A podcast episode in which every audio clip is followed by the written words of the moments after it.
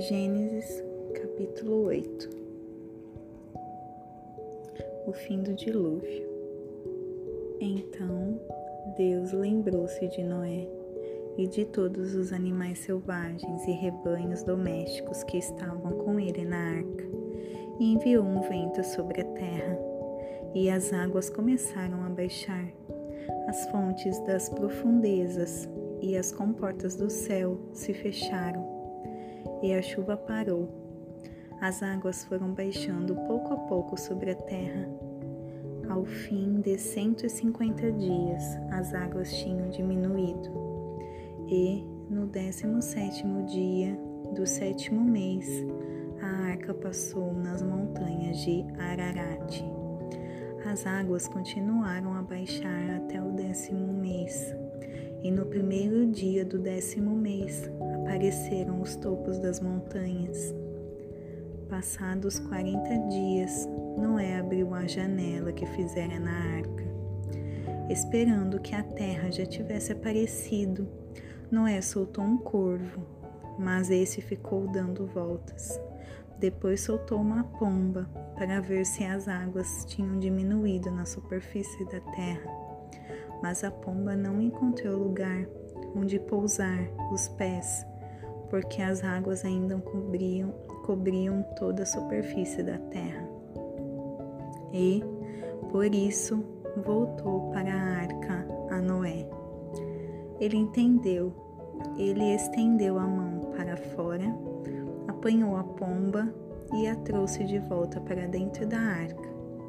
Noé esperou mais sete dias e soltou novamente a pomba quando voltou ao entardecer, a pomba trouxe em seu bico uma folha nova de oliveira.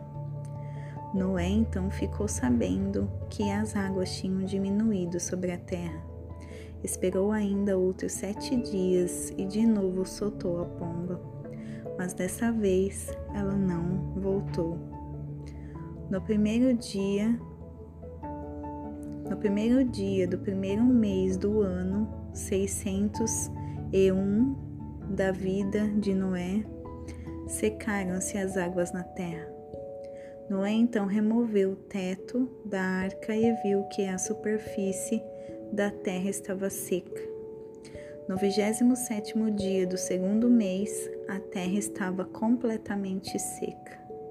Então Deus disse a Noé: Saia da arca você e sua mulher, seus filhos e as mulheres deles.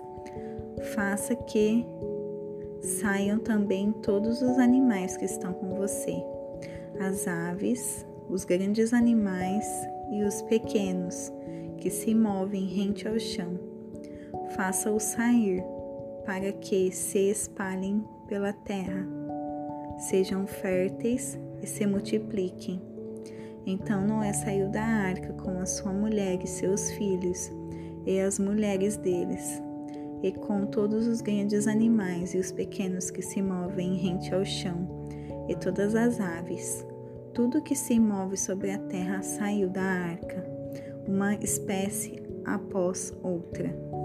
Depois Noé construiu um altar dedicado ao Senhor e, tomando alguns animais e aves puros, ofereceu-os como holocausto, queimando-os sobre o altar. O Senhor sentiu o aroma agradável e disse a si mesmo: Nunca mais amaldiçoarei a terra por causa do homem, pois o seu coração é inteiramente inclinado para o mal, desde a infância. E nunca mais destruirei todos os, os seres vivos como fiz dessa vez. Enquanto durar a terra, plantio e colheita, frio e calor, verão e inverno, dia e noite, jamais cessarão.